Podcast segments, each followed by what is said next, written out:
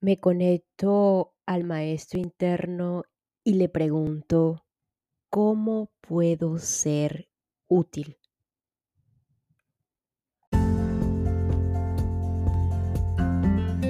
Una vez que entramos al autoconocimiento, es una evaluación constante de nosotros mismos. Se van abriendo diferentes puertas que nunca las le habíamos prestado atención. Algunas de estas puertas son, en definitiva, todos esos obstáculos, límites que la mente nos ha impuesto para el disfrute real de la vida. Y por otro lado, de todo lo que podemos ser capaces para experimentarla. Asimismo, en el proceso de autoevaluación, eh, hay una invitación a la reflexión interna sobre qué aspectos de sí mismo podemos utilizar para contribuir en el mundo. Es decir, habilidades, fortalezas y valores. ¿En qué áreas nos sentimos eh, más competentes y cómo podemos aplicar esas habilidades para ser útil? En esa reflexión interna, ya existe una, conexión hacia nuestra propia intuición, el conocimiento interno. Yo lo llamo el maestro interno, que todos, absolutamente todos, llevamos o tenemos. Allí, en ese espacio, como lo quieran llamar, están las respuestas, la guía, la orientación la sabiduría que nos ayuda a tomar decisiones y pues nos conduce en la dirección de la vida. Eh, correcta o incorrecta la, la dirección, no lo sé. Lo que sí puede ser cierto es que cuando decidimos conectar con nuestro maestro interno, conectamos con toda la información y en total confianza que necesitamos, por, así decirlo, para danzar hacia el sentido y la utilidad de la experiencia, en este caso de la experiencia humana. Y allí, en esta confianza, eh, es la señal para continuar en resonancia de lo que sí es y lo que no. Por supuesto, estar dispuestos a abrir la mente es una clave presencia y conciencia, conectar con nuestro maestro interno y preguntarle cómo puedo, cómo puedo ser útil. Además de la autoevaluación, la conexión, la contribución, como el entrenamiento de reflexión, es una alineación de acción. Nada hacemos con el conocimiento, con la reflexión, si no accionamos. Y aquí va de la mano con el valor propio. Este último súper fundamental para actuar y ser útil desde un lugar auténtico, orientado con lo que realmente somos. Pues el, el impacto puede ser más significativo, no lo sé. Ser útil desde el corazón el alma, el espíritu, la sabiduría, como lo quieras llamar, y no desde el ego. Que utilizamos el ego, por supuesto, porque este es el que ha adquirido todas las herramientas. No dudemos de esto y tengámoslo claro. El ego es el que ha estudiado, se ha capacitado, etc.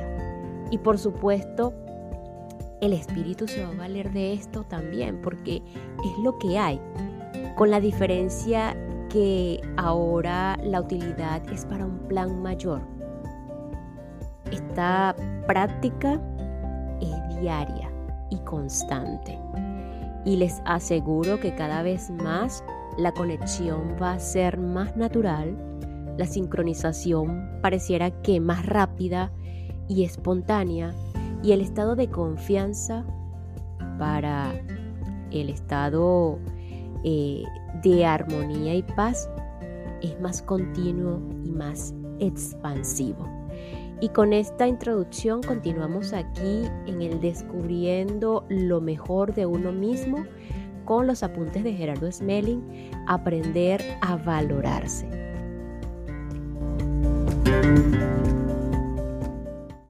Capítulo 2. Descubriendo lo mejor de uno mismo. ¿Quiénes somos realmente?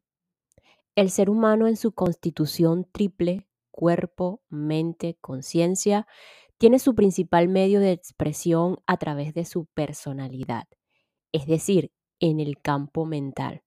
Sin embargo, los comportamientos que expresamos a través de la personalidad pueden tener diferentes orígenes dentro de la propia constitución humana. El comportamiento instintivo, el comportamiento aprendido y el comportamiento consciente. Estos tres tipos de comportamientos se expresan a través de la personalidad con las siguientes características. Número uno, el comportamiento instintivo. Se manifiesta en el yo deseo. El instinto está desprovisto de sentimientos y su función básica es el mantenimiento de la vida a través del deseo y las emociones que se derivan de él. Se reconoce fácilmente porque son códigos automáticos de miedo, dolor o placer, que no tienen nada que ver con el razonamiento. Número dos, el comportamiento aprendido. Se manifiesta con el yo creo. La personalidad está compuesta por todo lo aprendido y determina los diferentes tipos de sentimientos que experimentamos ante las circunstancias de la vida. Cuando no encontramos satisfacción en las relaciones ni éxito en la vida, es porque actuamos desde nuestras creencias falsas. Por eso es necesario verificar el resultado de nuestros comportamientos para poder encontrar la verdad y actuar solo desde lo positivo de la personalidad. En la personalidad, en lugar de miedo, hay traumas y en lugar de dolor, sufrimiento. No es algo físico, sino mental. Número tres, comportamiento consciente. Se manifiesta en el yo sé. La conciencia humana acumula la comprensión de los resultados de la experiencia de vida, verifica la verdad y permite expresar el amor a través de la libertad, el apoyo, el respeto y el servicio a los demás. La comprensión desde la conciencia permite reconocer que todos los seres humanos actúan desde lo mejor que cada uno de ellos sabe hacer de acuerdo con su nivel de sabiduría o de ignorancia. El comportamiento determina los resultados de éxito o fracaso que cada uno de nosotros obtiene de la vida. Ante el fracaso necesitamos cambiar de comportamiento. ¿Qué determina el comportamiento frente al mundo? Tres archivos que están en nuestro interior. El archivo del instinto, que es genético y determina el comportamiento automático, si permitimos que así sea, porque podemos modificarlo. El archivo de la personalidad, que almacena las creencias, lo aprendido de la cultura, del entorno y de las experiencias. Si las creencias son falsas, conllevan un comportamiento negativo el archivo de conciencia, que es el superior, de características divinas, permanentes e inmortales, que acumulan las comprensiones sucesivas que la personalidad va desarrollando y por lo tanto se llena solamente de verdades de amor. Es donde está el tesoro gigantesco que hay en nosotros. La mayoría de nosotros utiliza el archivo de la personalidad y es lo que nos permite verificar en la vida los problemas, conflictos, dificultades, tristezas, amarguras o frustraciones. Necesitamos limpiar este archivo mental. Los archivos que están en nuestro interior tienen características de dualidad que necesitamos aprender a manejar. Primero reconociéndola, y después renunciando a utilizar nuestras limitaciones mentales y entrenándonos en potenciar los valores. La dualidad de la mente determina distintos comportamientos. Por ejemplo, en el archivo del instinto, la dualidad se reconoce a través de los umbrales de los cinco sentidos. La realidad se presenta como algo seguro y aceptable y se siente armonía, o bien algo peligroso, en cuyo caso se siente miedo, huida o agresión. En el archivo de la personalidad, por su parte, reconocemos la dualidad a través de nuestro sistema de creencias. Si vemos todo como un problema, en nuestro interior habrá sufrimiento, angustia, estrés, resentimiento o rencor. Sin embargo, si lo vemos desde la comprensión que reside en la personalidad, apreciaremos una oportunidad de aprender a ser felices, para aprender a amar y a escapar de nuestras limitaciones. En el archivo de conciencia no hay ningún problema porque es un archivo de pureza, de amor incontaminado y acumula los tesoros que se van descubriendo en la personalidad. En él siempre habrá aceptación y paz interior. Por otro lado, los sucesos son neutros, no son buenos ni malos. Quien califica algo de bueno o malo es la personalidad, desde su ignorancia y sus limitaciones mentales, y a partir de ese juicio desarrollamos un comportamiento negativo que daña nuestras posibilidades, todas nuestras posibilidades de éxito en la vida. Si un suceso que calificamos como malo, pudiéramos analizarlo desde la comprensión, lo veríamos como una oportunidad de aprendizaje, de amar y de ser felices a pesar de lo que pase afuera.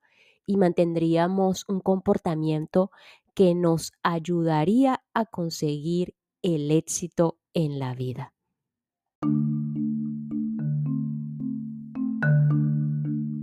Si vemos la vida como una oportunidad de aprendizaje, nuestro comportamiento y nuestros resultados serán positivos. Mediante nuestra conducta establecemos una conexión entre el mundo interno y el externo. Los sentidos nos proporcionan una sensación interna de lo que pasa fuera y a partir de ella nos relacionamos con el exterior mediante nuestro comportamiento. Nuestras acciones producen instantáneamente un resultado que si no es satisfactorio es porque fue inadecuado, lo cual significa que se originó en una limitación, no en un valor.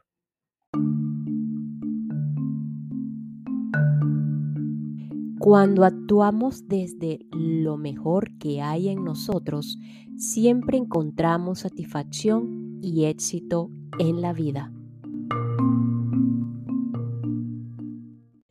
Yo soy mis valores. ¿Guíen estos mis comportamientos o no? Si no actuamos desde lo mejor de nosotros mismos, necesitamos empezar a hacer un esfuerzo para sacar nuestras virtudes y trascender las limitaciones mentales que son las que no nos permiten actuar desde nuestros valores. Dentro de todo ser humano existe un potencial gigantesco de cualidades, facultades, virtudes y valores, del cual la mayoría de las personas utiliza solo una mínima parte la razón por la cual no aprovechamos adecuadamente este inmenso potencial radica en que normalmente las personas se comportan y se relacionan desde sus limitaciones aprendidas, logrando de esta manera anular en gran parte sus propios valores e incluso llegando a creer que no los tienen. Los problemas o dificultades que afrontamos constantemente se originan en que manejamos las situaciones normales de la vida desde las limitaciones aprendidas. muchas de las oportunidades que la vida nos ofrece las vemos como dificultades y las convertimos en problemas. Así, no es raro que sean pocas las personas que realmente logran alcanzar el éxito en la vida, tanto en los aspectos económicos y sociales, con el establecimiento de excelentes relaciones como en su desarrollo de conciencia. El secreto del éxito consiste en manejar toda situación que la vida nos presente como una maravillosa oportunidad de crecimiento y desarrollo de nuestras facultades, para lo cual es necesario actuar siempre con lo mejor que hay en cada uno de nosotros, sin importar para nada lo que esté sucediendo o la situación que nos corresponda gestionar. Los problemas que hemos afrontado a lo largo de la vida posiblemente nos han llevado a mantener en nuestro interior cierto rencor o culpa. Estos sentimientos se convierten en serios obstáculos para el desarrollo de nuestras mejores cualidades, además de consumir cantidades alarmantes de energía vital, limitando muchísimo nuestras posibilidades de tener satisfacción y alcanzar el éxito en la vida. Es necesario aprender de los errores que cometemos nosotros y que cometen los demás, asumiendo que el culpable no existe. Si educamos a los niños mediante castigos y prohibiciones, contribuimos a que se conviertan en adultos incapaces de ser felices y con baja autoestima. Si interpretamos que el niño merece un castigo, en lugar de pensar que ha cometido un error y necesita aprender de él, estamos actuando desde una creencia falsa. Por otro lado, ante ciertas situaciones difíciles, a veces nos preguntamos qué podemos aprender de ellas y no encontramos la respuesta inmediatamente, lo que nos lleva a sentir rencor o culpa. Para liberarnos definitivamente de estos estados negativos hay que saber que a través de las situaciones difíciles, la vida nos enseña a adoptar cuatro comportamientos que logran una profunda limpieza del rencor y la culpa a través del perdón. Y estos son aceptar, asumir, actuar y agradecer. Aceptar. Aceptar una situación significa dejar de tratar de cambiarla por haber comprendido que es un resultado de la propia actitud interna, del egoísmo que nos hace pretender cambiar a los demás para sentirnos cómodos, sin hacer ningún esfuerzo para colaborar o adaptarnos al medio. Asumir. Asumir significa no culpar a nadie ni a nada por las situaciones que nos corresponde vivir, por las decisiones que tomamos o por los sentimientos o emociones que experimentamos. Actuar, eh, actuar con eficacia, serenidad y ecuanimidad significa hacer lo necesario ante cualquier situación, por difícil que sea, para que la vida continúe normalmente, sin manifestar ninguna reacción agresiva, sentimental o emocional independientemente de si la situación tiene o no solución. Agradecer. Agradecer significa valorar lo que se aprendió de la situación, dado que ello nos permite desarrollar cualidades como la comprensión y la fuerza interna necesaria para no volver a cometer los mismos errores. No se agradece la situación difícil, sino lo que nos permite aprender. El primer paso que es necesario para lograr el éxito es identificar claramente las mejores cualidades que se poseen para luego dedicarse con todo empeño a desarrollarlas al máximo de su potencialidad. El desarrollo de las cualidades es un procedimiento que requiere un esfuerzo voluntario del individuo para no dejarse llevar por las reacciones que se originan en sus limitaciones aprendidas. Sin embargo, este esfuerzo se verá ampliamente recompensado con los resultados de satisfacción que la persona podrá verificar en poco tiempo en todas sus relaciones y por supuesto en el campo laboral y económico. El secreto del éxito consiste en saber aprovechar adecuadamente los propios valores. Para fortalecer los valores es necesario un entrenamiento constante. Y si, por ejemplo, alguien nos hace algo que no nos gusta, le podemos responder con un comportamiento amoroso en lugar de agredirle. Necesitamos sacar nuestros valores a menudo para fortalecerlos, porque si no, seguiremos potenciando nuestras limitaciones y dañando nuestra vida. Las limitaciones y las virtudes se pueden reconocer fácilmente. Si las situaciones de cualquier índole que observamos a nuestro alrededor, las relaciones, la economía, lo social, la política o la salud, las vemos como un problema, es que las estamos analizando desde nuestras limitaciones internas. En una ocasión, un discípulo que le dijo a su maestro que tenía un problema y le pidió que le ayudara a solucionarlo. El maestro le respondió que primero le definiera él qué es un problema. Después de que el discípulo se lo explicara, el maestro le contestó, yo te comprendo o ya te comprendo. Tú lo que me quieres decir es que tienes una oportunidad que no sabes cómo aprovechar, pero eso no es un problema.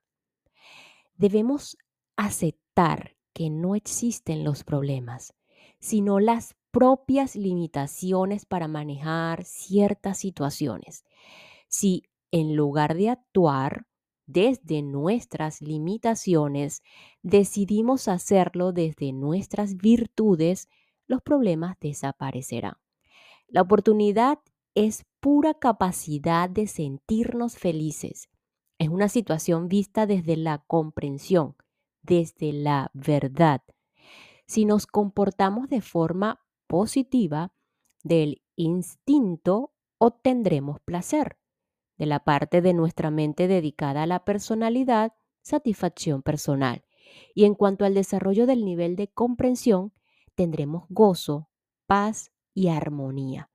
Si vemos la vida como una oportunidad, es que la interpretamos correctamente como lo que es, una maravillosa oportunidad para ser feliz. Si no la vemos así, es que la estamos contemplando desde nuestras limitaciones. La idea que queremos transmitir es que hay que aprender a ser feliz por uno mismo, sin depender de los demás ni culparlos porque no nos hacen felices. En realidad, solo uno mismo puede hacerse feliz. Una ley de la naturaleza nos dice que lo que se usa y trabaja constantemente se entrena, se fortalece y se impone.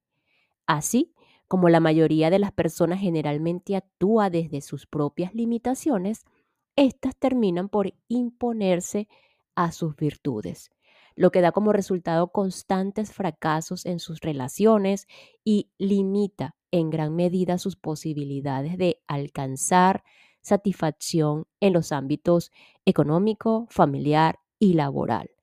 Cuando una persona utiliza constantemente lo mejor de sí misma, estas características terminan por imponerse a sus propias limitaciones, lo cual da como resultado la apertura de muchas fuentes de satisfacción para su vida, no solamente en el terreno económico, sino también en todas las demás áreas. Al expresar lo mejor de uno mismo, la vida devuelve como compensación lo mejor que tiene para cada quien. Sabiendo esto, podríamos preguntarnos, ¿quién soy? ¿Y qué es lo mejor de mí mismo, de mí misma? Nadie es solo sus conocimientos, conceptos, creencias o traumas ni las limitaciones que manifiestan sus comportamientos, ya que todo esto es parte de la personalidad aprendida y es posible modificarla. Si utilizamos nuestras mejores cualidades y encontramos satisfacción en todo lo que hacemos, irremediablemente nos convertiremos en lo mejor de nosotros mismos. Nosotros no somos las limitaciones, los defectos ni la ignorancia, sino las virtudes trascendentes que se convierten en parte de lo inmortal y se asimilan a la conciencia permanente de amor. Por eso nuestras virtudes son parte de la propia esencia y lo que debemos potenciar. Y todas las limitaciones son solo algo temporal. Veremos esto mejor mediante un ejercicio en el próximo episodio.